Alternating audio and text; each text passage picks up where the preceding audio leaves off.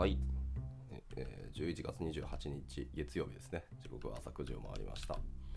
えー、要はなんかまた曇り始めててちょっと天気悪くなる気がしますね。はいおはようございます。姫美のキースこと桑原です。じゃあ、えっと、本日も朝活を始めていきたいなと思います。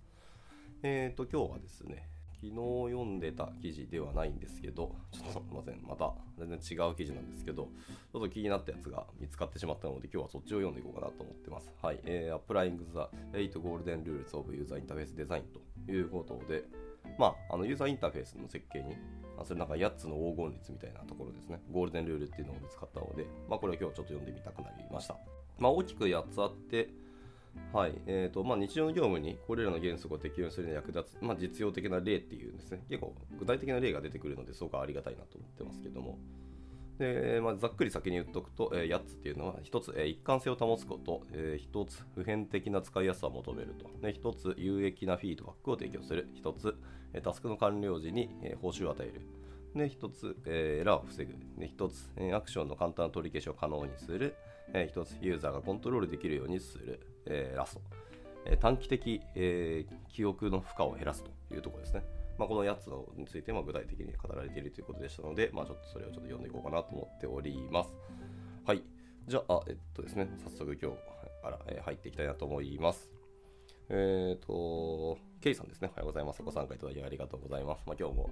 えっ、ー、と、まあ、タイトルある記事をだらだら読んでいこうかなと思っております。ユーザーインターフェース、まあ、UI ですね、いや、えー、デザインだったりとか、ウェブデザインっていうのは、創造性や、えー、革新的なアイディアを求めることだけに頼っている仕事だと思われる方も、まあ、いらっしゃるかもしれません。えー、しかし、デザインプロセス全体を最適化するいくつかのルール、まあ、例えば、え、ベン・シュナイダーマンによる、え、ユーザーインターフェースデザインの8つの黄金律に基づいて、え、デザインソリューションは常に構築されるべきなんですよというふうにおっしゃってます。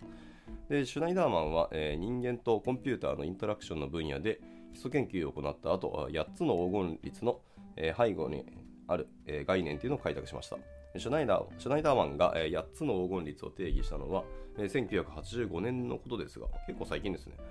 その時代性は世界中のアプリケーションデザイナーや、ウェブデザイナーに今も使われ続けているということを保証します。でこの記事ではそのシュナイダーマンの8つの黄金律のについて説明して、その UX デザイナーとして日々の仕事にこれらの普遍的な原則を適用するためのま実践的なヒントや例というのを補足していきますということでした。というわけで、じゃあまあ一個一個いきたいと思います。えまず1つ目ですね。えー、1つ目が、えー、スライブ法、え、コンシステンシーですね。一貫性の確保というところでした。一貫性とは、アプリケーションユーザーのワークフロー全体を通じて、同じデザインパターンと同じような状況での一連の動作っていうのを使用することであり、まあ、色だったり、タイポグラフィーだったり、まあ、用語の適切な使用というのも含まれます。で、シュナイダーマンの最初の原則っていうのは、まさにこれです。一貫性の確保ですと。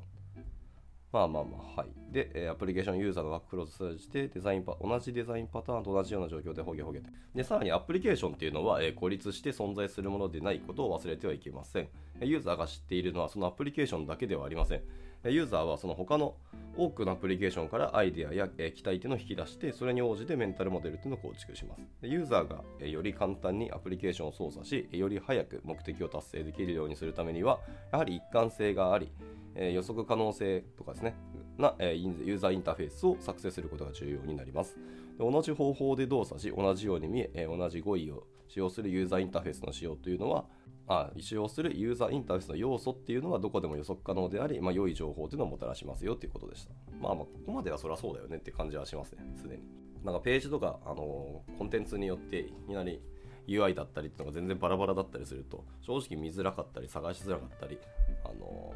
認知負荷があります上がりますからね。まあ、そんなあのユーザーに負荷をもたらすようなアプリっていうのは大体敬遠されると思うので。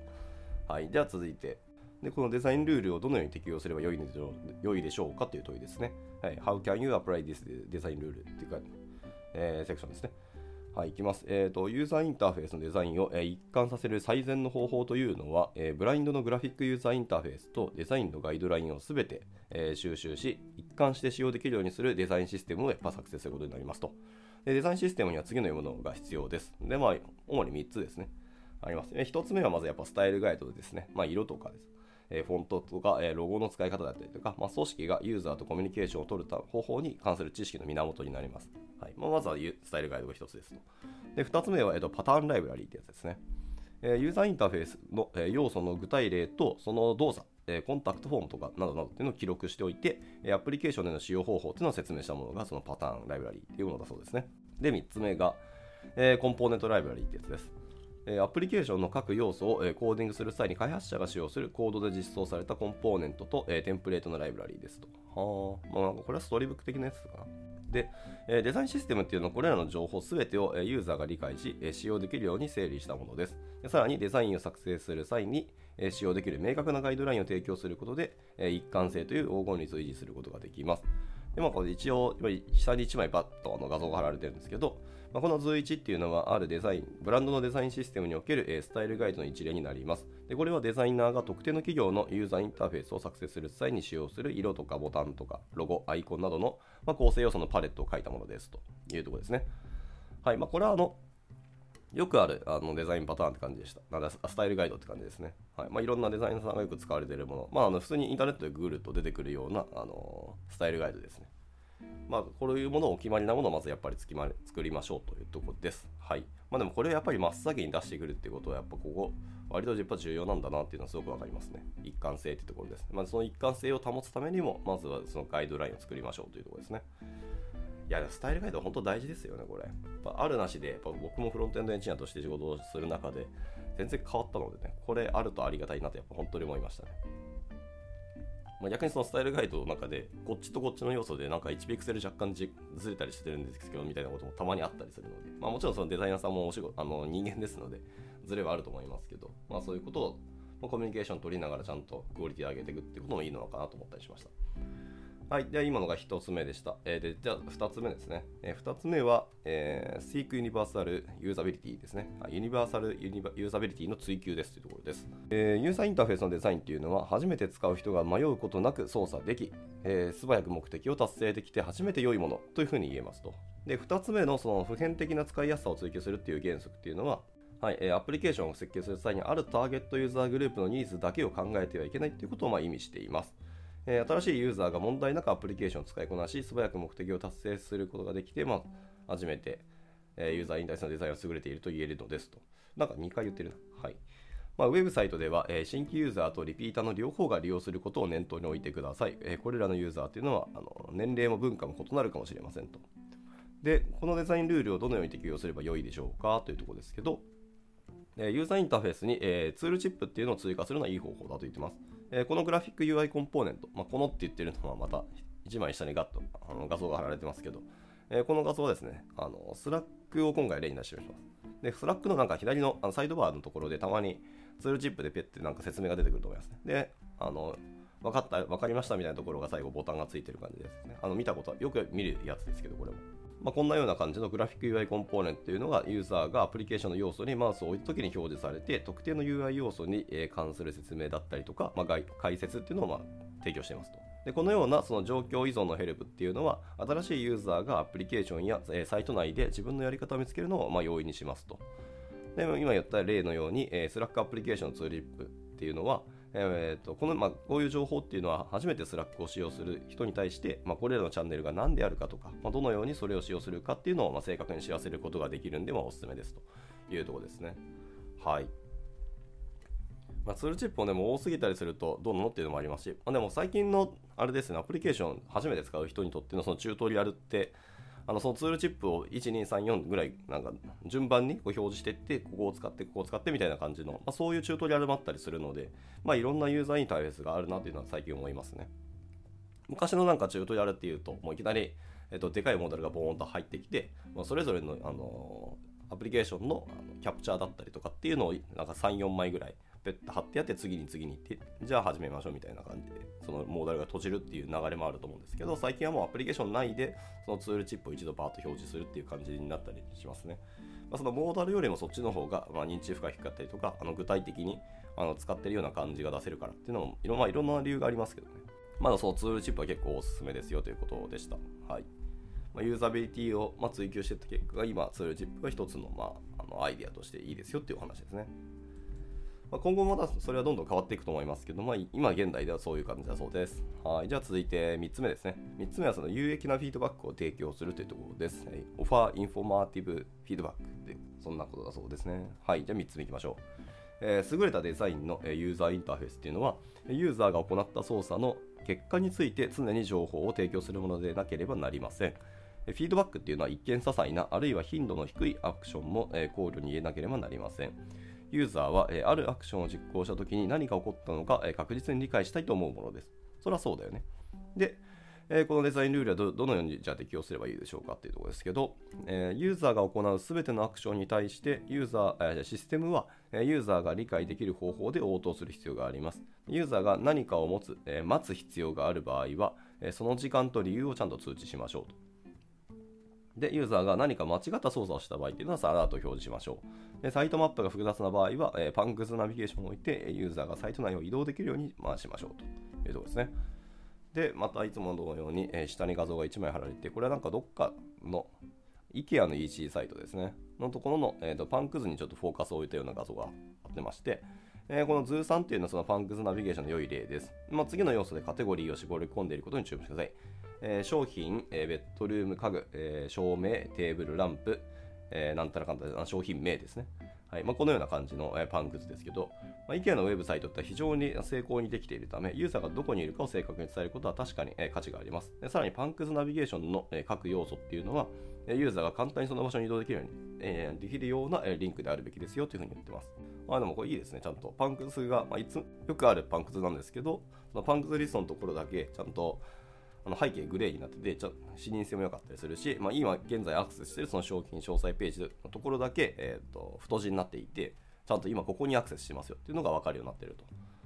はい、というところですね。まあ、パンクスはまあまあまあ、あの EC サイトとか作るときとか、まあ、ウェブサイト作るときに、まあ、土定番ではあるんですけど、その定番をちゃんと忘れず作りましょうというところでした。あの終わりましたよっていう、完了したよっていうところを認識させる、えー、アプローチはすごい大事だなと思いました。で、えーと、このデザインルールをどのように適用すればよいでしょうかっていうお話ですけど、えー、このグループに含めることのできるメッセージは、いわゆるそのお礼のメッセージだったり、その検証のメッセージだったり、そのまとめのメッセージですね、みたいなものがあります。でこれらのメッセージをグループ化して表示することで、ユーザーは自分がプロセスの最初、途中、最後にいることを認識することがまあできますよと。良いメッセージっていうのはできるだけ短く、専門用語も使わず、えー、明瞭であるべきですよと。また、ユーザーのミスを責めたり、否定的な言葉を使ったりしないこともすごい重要です。You entered the wrong address. あ違ったアドレス入力してますよとかではなくて、えー、Please enter the correct address っていうように正確なアドレスを入力してくださいみたいなメッセージですね。まあ、意味合いとしては結局一緒なんですけどね。あなたの間違 入力したアドレスはやっぱ間違ってるので、まあ、正しい方に入力してってことなんですけど、間違ってるっていう否定的な言葉を使うとやっぱり悪い印象を与えてしまうので、そういうのは使わないで、ただの正しいメール、アドレスを入力してねっていうような促し系のメッセージの方がいいなという話ですね。で、また1枚下にペット画像が貼られてて、えー、トタンゴっていうサイトですね。ちょっとごめんなさい。これは僕がどういうサイトかちょっと分かってないんですけど、まあ、これはあのアクセスですね、アカウント接続の画面でなんですけど、そのアカウント接続に成功したことと、その登録を完了する方法をユーザーに知らせるメッセージの例ですよってところでしたね。で、まあ、メッセージとしては、You successfully connected to your Google アカウントというのは、まあ、Google アカウント接続がとりあえず完了したよと。で、Click below to complete your registration と。はい。で、まあ、下のボタンを押せば、あのー、君のアカウント登録が完了しますよというふうに言われてますね。あの分かりやすいメッセージですね、これ。はいはいはいはい。まあ、こんな感じのものをちゃんと入力、えー、表示するのが大事ですよということですね。以上、今のは4つ目でした。では、5つ目ですね。5つ目は、えー、プリベントエラーズっていうセクションですね。ちゃんとエラーの、エラーをまあ防ぐというところですね、プリベントなので。はい、えー、ユーザーにとって、えー、作業が簡単になるようにする、つまり、えー、そもそもエラーが発生するリスクを最小限にするっていうのが、まあまあ、そもそもの UX にとして対して、ね、いい話ですよってことですね。理想的なアプリケーションの、えー、ユーザーインターフェースっていうのは、えー、ユーザーがミスをしないようにするものですと。ユーザーにミスをさせないようにするっていうシステムが重要だと。で、ユーザーをスムーズかつシームレスに全プロセスに導くことがやっぱり必要ですよね。で、ユーザーの多様性だったり、まあ、時に何千人、えー、何百万人もの人が使うようなウェブアプリケーションの場合、これを実現するのは非常に困難になります。でもやってみるしかないんですよというところですね。日本みたいにこう閉じられたコミュニティの、えーと、ウェブサイトだったり EC サイトだったりすると、まあ、日本人しか、まあ、使うユーザーのほとんどは多分日本人だからそんなに意識しなくてもいいですけど、本当に海外全世界のところまで展開してるものだとあの文化とか あのいろんな慣習だったりというのが全部バラバラだったり、まあ、その国独自の当たり前とかがあったりするので、まあ、そんないろんな人たちに対してそのエラーをしないようにかつ、え、シーブレスに使わせるというのはかなり大変だと思いますね。なので Amazon とか本当大変だと思いますけど。ただでもそういうのをしっかり、えー、と追求し続ける必要はやっぱりあるとあの万年に共通するような素晴らしいものっていうのを多分見つけるのはほぼ不可能なんですけど常に追求し続けるっていうのが大事ですよってことですねはいでまあこんなでこのデザインルールをどのようにあの適用すればよいんでしょうかっていうところですけどえー、まあ、ユーザーが入力したデータを検証して間違って入力した情報をメッセージと表示するだけではなくてユーザーにとって作業がしやすいようにすることでそもそもエラーが発生するリスクをやっぱ最小化することができますと、まあ、例えばユーザーが日付を入力しなければならない場合ですねはいまあ、2月30日という存在しない日付を入力させ、エラーメッセージを表示させるようなことはしないようにします。まあ、そもそも2月30日という表示をしなければいいだけの話ですからね。はいまあ、代わりにその正確なカレンダーの日付をクリックすることで、ユーザーが日付を入選択できるようにしますと。で、えーと、また1枚下にガッとかあの画像が貼られてるんですけど、えー、下の画像はそのユーザーが、えー、実際の日付を選択できるようにしたカレンダーの例ですよということですね。まあ、あの例のあのデートピッカーカレンダー的なやつですね。で、えー、やってます。でまあ、もちろんあの手入力もできはするんですけど、基本的にはあの入力ボックスをクリックすると、あのそのカレンダーが下から出てくるてで、そのカレンダーから日付をあのクリックで選択できるようにするというのがいいですよねというお話です。まあ、やっぱり手入力すると結構人は間違いやすいのでね。はい。また、あのカレンダー系とか日付の入力ボックスってあのスラッシュ区切りなのかハイフン区切りなのかって結構地味にめんどくさかったりするんでね。まあ、で大体データベースにせあの登録するときはハイフンだったり、そのままあのタイムスタンプに変換して登録することもありますけど、はい、というのがあるので、まあ、例えばこういうことですねということでした。まあ、なんかまあまあこれはそうですね。みんな、まあ皆さんがそのなんか共通の認識を持っていれば別にいいんですけど、あの意外と相手リテラシーあの低いあのユーザーさんっていう場合は、あの全然僕らが予想しないというか僕らにとって当たり前すぎるような操作をあのすることって結構ありえるので、まあ、こういうところはやっぱり意識していかなきゃやっぱりいけないよねってところはありますね。なのでそのユーザー操作というところのあのデモだったりとかあのテストをするんであればそうあんまりウェブとかインターネットに触れてない人に対してあの触ってもらうっていうのがむしろいいかもしれないですね。はい。まあ、この僕僕のちょっと鉄板ネタであれなんですけどだいぶ前にですね。あのデザイナーさんがあのいろんなユーザーユーザーインターフェースに対してのあの分析を行っていて、で、まあ、とあるユーザーさんに、あのこの EC サイトのこの左上ですね、左上にロゴの画像があるじゃないですか。って言われ言ったときに、このロゴ画像をクリックしたら何が起きると思いますかっていうふうに問うてみたんですよ、そのユーザーさんにですね。ですると、そもそもそれがクリックできることを知りませんでしたって言ったんですよ。でかつクリックしても何が起こるかはちょっと想像ができませんって言われたので僕らってその左上にまずなんかロゴが大体あるっていうのは知っててで左上にロゴを押すと、まあ、大体トップページに戻るよねっていうのを僕らは知ってるんですよ経験値からでもこの IT リテラシーって意外とそのユーザーあのウェブに慣れてない人たちだと当たり前じゃないらしいんですよね結構僕はこれ衝撃を受けたんですよ。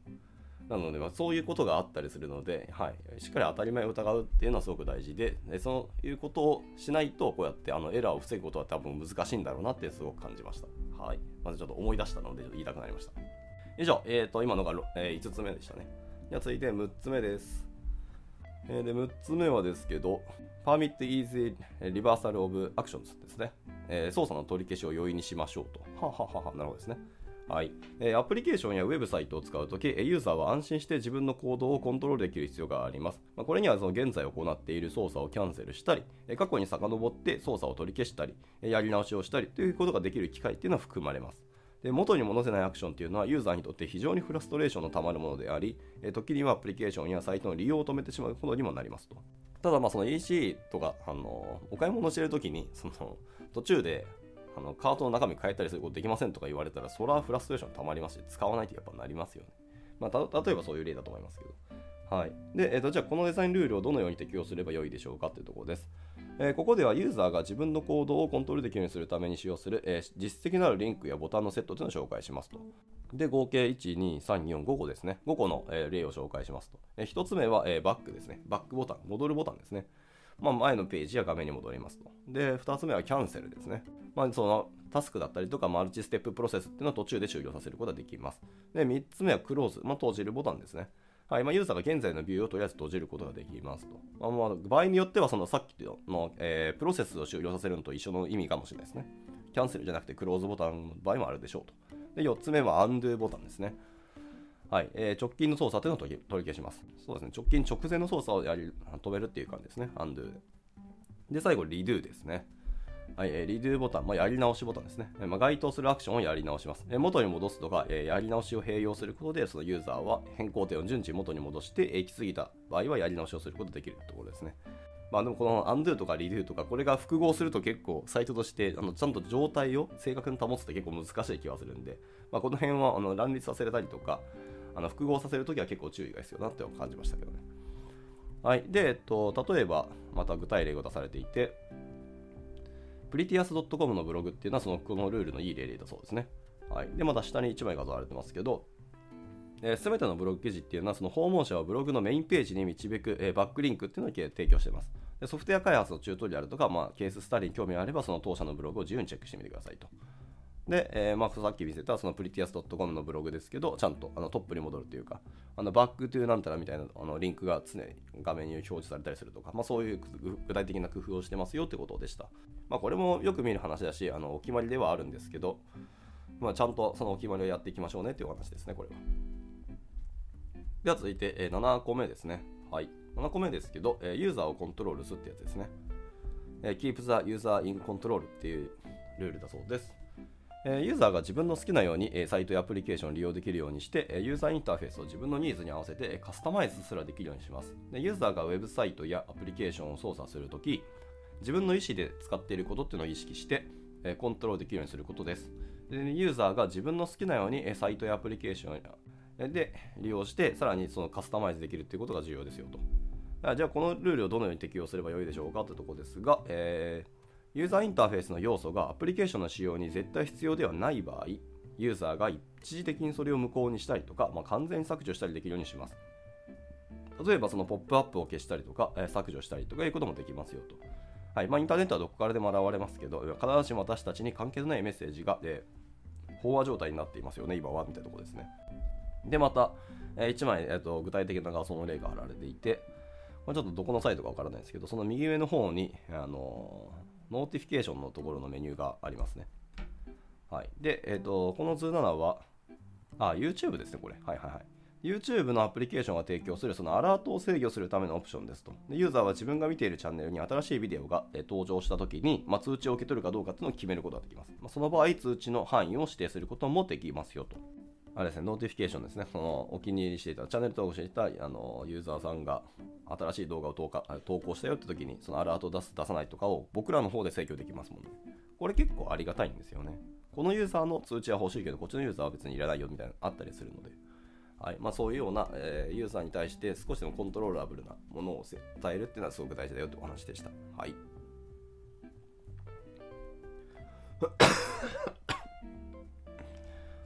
じゃあ、えっと、ラストですね。8つ目です。8つ目のルールは、Reduce Short Term Memory Load ですね。はい、短期記憶の負荷っていうのを軽減しましょうということだそうです。はいえー、で人は、えー、短期記憶で情報処理する能力があまり高くはないので、ね、過度に長い一連の動作っていうのを要求することはやっぱ避けましょうと。でまた、必要な情報以外は、えー、記憶させないようにしましょう。でその代わり、え必要な情報や選択肢を表示するようにしましょうと。選択肢を表示するのはすごく大事なことですね。ユーザーに何をすべきかを指示することを恐れず、ユーザーの情報を大皿に乗せて提供しましょうと。で、じゃあこのデザインルールをどのように適用すればよいでしょうかっていうので、え、合計4つのルールがあの書かれてますね。はい、ユーザーの記憶負荷を軽減するには次のようなテキストやビジュアルで特定の行動を促すのが一応効果的ですと。はい、1つ目は、えー、Provide Implicit Help ですね。まあ、暗黙の了解を得ましょうと。はい、例えば、あるフィールドに何を入力すればよいのかっていうのを示すプロンプトっていうのを表示しましょうと。まあ、入力フィールドであれば、あのプレスホルダーをつけるのも大事ですけど、えー、プロンプトを表示するのも結構大事ですね、確かに。まあ、多すぎると、あのー、うざかったりするんで、あれですけど、ね、用法用量は守らないといけないとはありますけど。はい、まあ、今のは1つ目でした。で、2つ目は、えー、Use Visual Aids ですね。視覚的な補助っていうのを使用しましょうと。はいえ、矢印だったりとか、その他の記号を使用して、え、ユーザーの目を引きつけて、え、ユーザーが所定のアクションを、え、実行するのを、え、助けましょうということですね。はい、続いて3つ目は、えー、Fill out form field for the user です。まあ、ユーザーのためにそのフォームのフィールドを埋めましょうと。はいえー、と同じデータを別のフォームに2度入力させないようにしましょう。す、で、にデータがある場合は、ユーザーに代わって該当するフィールドに、まあ、自動的に入力しますってこと。まあでも今は、オートフィールっていうのがあって、えー、まあブラウザーがキャッシュとかで記憶をしてたものをそのままパッと入力することも全然あるので、まあ、ブラウザーに依存してもいいですけど、まあ、オートフィールの属性をつけておくと、まあ、その辺やってくれるっていうのでいいかもしれないですね。はい、まだやりすぎるとなんか違う情報入力されたりするので、オートフィルだけに頼るのはでもそれはそれで、あのよろしくはないと思うので、ただまあその入力を自動で埋めるような仕組みを入れとくのは結構大事な話かなと思いました。で、最後4つ目ですね。えー、リライオン、レコグニネーションオブオーバー、えー、リコールですね。はい、えー、記憶よりも認識を重視しましょうと言ってます。えー、ログインするたびに、えー、パスワードを入力させるのはやめましょう。えー、リメンリメンバーミーですね。チェックボックスを設けましょうということですね。えー、で、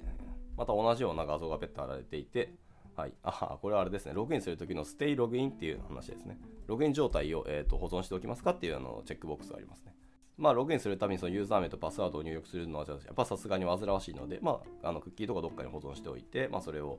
選択すれば良いだけにしておけば楽ですよねってことです。はい。以上8つの、えー、ルールでした。で、最後、結論ですね。そう30分来たので、えー、サクッと終わらします。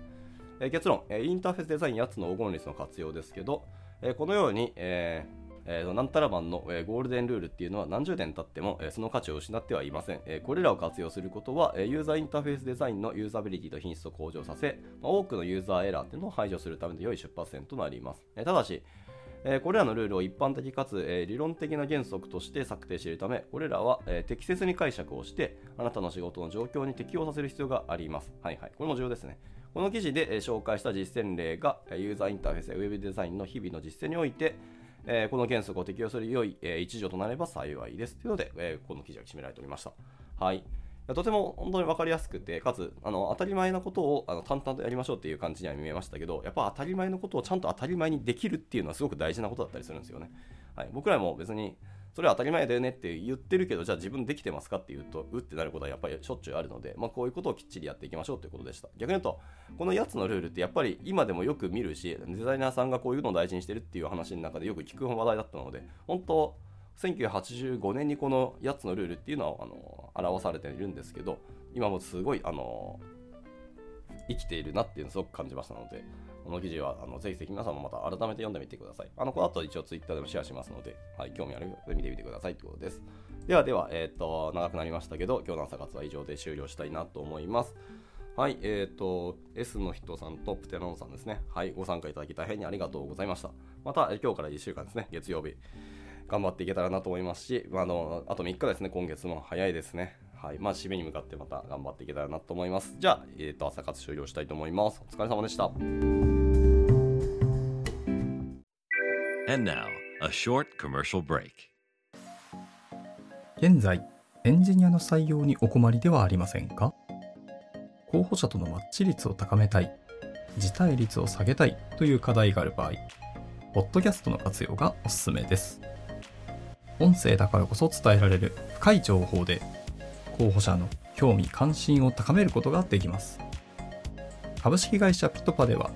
企業の採用広報に役立つポッドキャスト作りをサポートしています。気になる方は、